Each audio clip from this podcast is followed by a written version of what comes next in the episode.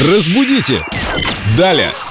А вот и Виктория Полякова, наш прелестный культуролог, знаток русского языка, фразеологизмов. Здравствуйте, Виктория! Здравствуйте. Однажды я слышал, причем не просто где-то, а в свой адрес выражение «ты будто белины объелся». Ну, примерно эмоционально я понимаю значение этого выражения, но не знаю, откуда оно пошло и что означает досконально. Виктория, правда, есть такая трава белина или, я не знаю, что такое белина? Это блюдо какое-то? Да, это, ну, можно сказать, и блюдо, которым лучше все-таки не лакомиться. Так. Кстати, Пушкин э, в сказке о рыбаке и рыбке упоминает как раз эту фразу, где дед своей бабе говорит, ты что, баба, белины объелась? Означает оно следующее. А, Вообще белиной считают кусты э, с такими ягодами грязно-желтоватого цвета. И эти ягоды ядовиты.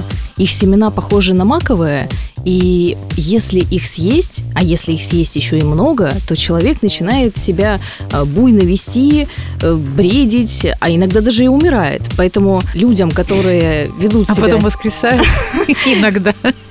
Ну, по-всякому бывает. Людям, которые ведут себя как-то неадекватно, странно, буйно и, и даже, может быть, агрессивно, могут сказать, вы что, белины объелись? Как ты вел себя тогда? Да вроде достаточно В сдержанно. общем, как обычно он себя вел. Будьте бдительны с белиной. Как интересно. Вообще уже темперамент не проявить, чуть что тебе белины объелся. Вот Семен очень любит жестикуляцию, экспрессию в эфире. И что теперь сразу белины объелся? Да, и вне эфира тоже. Как Ну, вне жить-то? эфира. Как жить? Толерантное общество Да. диктует новые правила. Белину не есть, Семен, понял?